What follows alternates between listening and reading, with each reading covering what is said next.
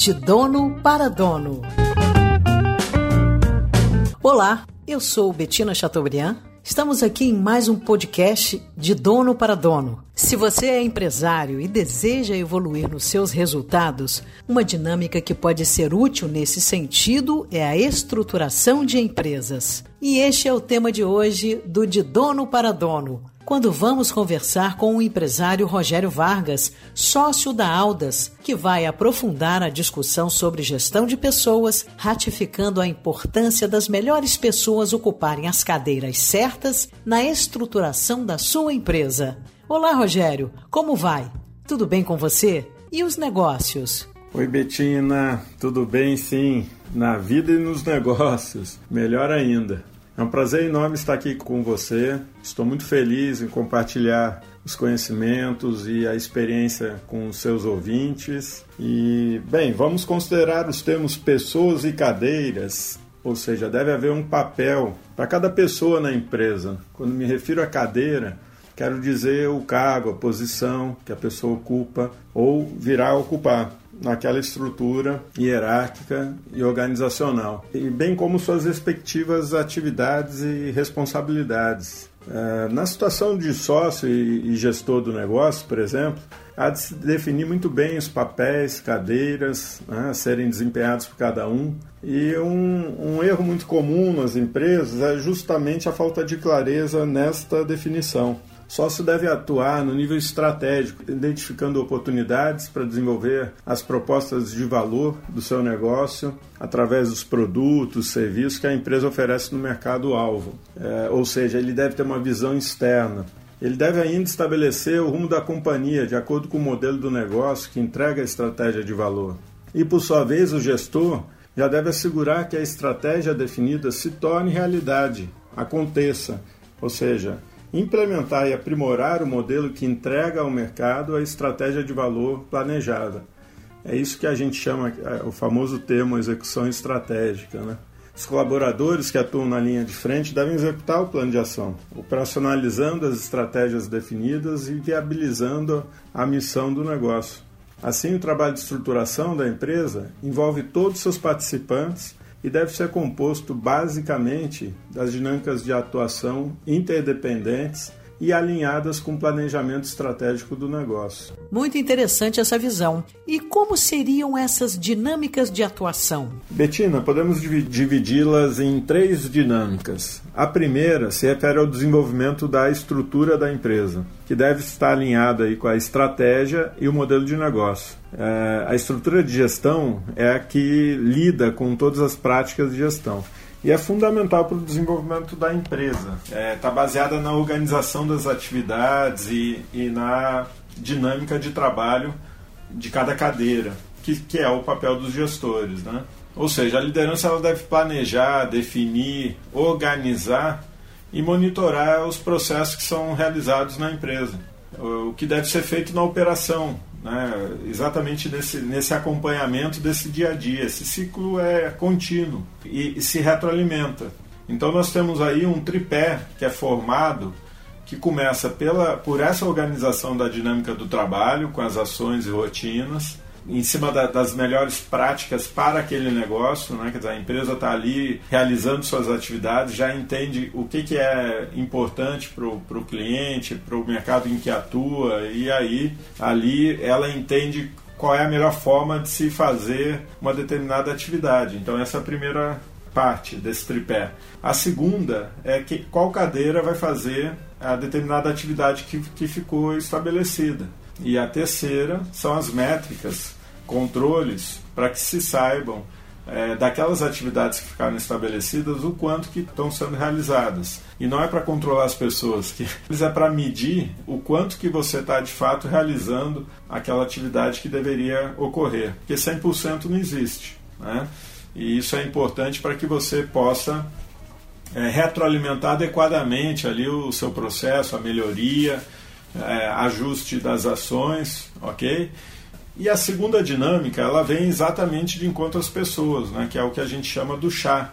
E essa é a base da estruturação do desenvolvimento do negócio, onde a gente fala da cadeira com o chá, Quer dizer, então a segunda dinâmica é a que é, compete a, a dinâmica com as pessoas. E aí nós vamos sempre trabalhar o desenvolvimento daquela pessoa naquela cadeira que ela está.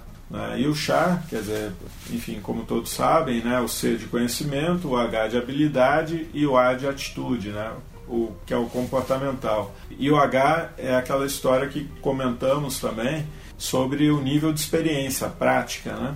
Então, a pessoa para desempenhar a atividade de uma determinada cadeira, ela deveria ter um mínimo ali de, de prática, de experiência para poder fluir, né? E a terceira dinâmica está envolvida exatamente nesse trabalho do gestor, é, onde ele acompanha o desenvolvimento de cada pessoa é, na respectiva cadeira que ela está. Ou seja, a cadeira só foi criada porque, porque a empresa foi criada, foi aberta, né? E no momento que a pessoa senta numa cadeira para desempenhar uma atividade, aquela atividade é o, a dinâmica de desenvolvimento dessa pessoa. Quer dizer, é dali que ela vai se desenvolver. Por isso da importância de, de entendermos essa história da descrição da cadeira com a seleção adequada, né, o perfil adequado da pessoa, para que você tenha ali, quer dizer, algo compatível e a pessoa parta daquele ponto em diante a, a, se desenvolver.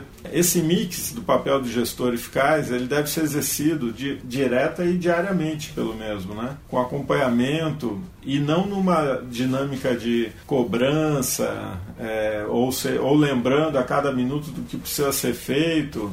Isso aí não faz sentido. Quer dizer, isso aí é uma consequência da não é, adaptação, digamos assim, do perfil da pessoa com a cadeira. Né? Excelente, Rogério. Então é por isso que devemos investir no desenvolvimento das pessoas, pois ao evoluir, elas vão fomentar o crescimento do negócio, correto? Isto mesmo, Betina. A identificação, a motivação e a promoção pelo gestor das forças a serem maximizadas e das oportunidades a serem trabalhadas nas características técnicas e comportamentais do colaborador possibilita realmente que, que esse colaborador busque a evolução através do seu desenvolvimento e a partir desse desenvolvimento é, é que você tem a, o desenvolvimento da dinâmica do negócio, do modelo e da estratégia. E esse é o principal papel do gestor, que deve atuar nesse é, dia a dia, nesse contexto de desenvolvimento, de forma neutra. Ele não deve aparecer nesse dia a dia. O palco deve ser da equipe.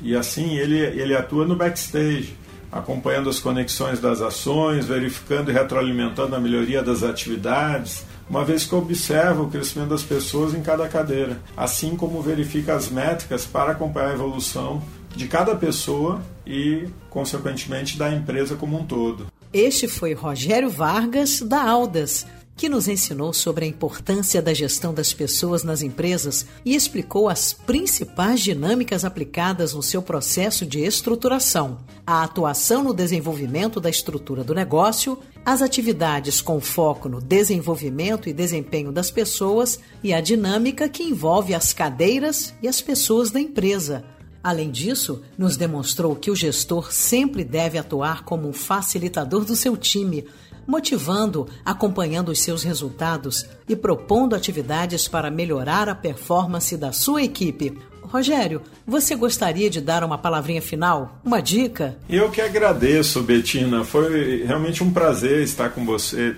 É, e sugiro mesmo para todo gestor de qualquer nível e tipo de negócio que foque no desenvolvimento do seu negócio a partir da dinâmica das cadeiras. Assim evita-se uma gestão julgamental e pouco eficaz, e dessa forma os resultados serão os máximos possíveis, né, limitados pelo potencial do mercado de atuação e não limitado por outras questões. Né.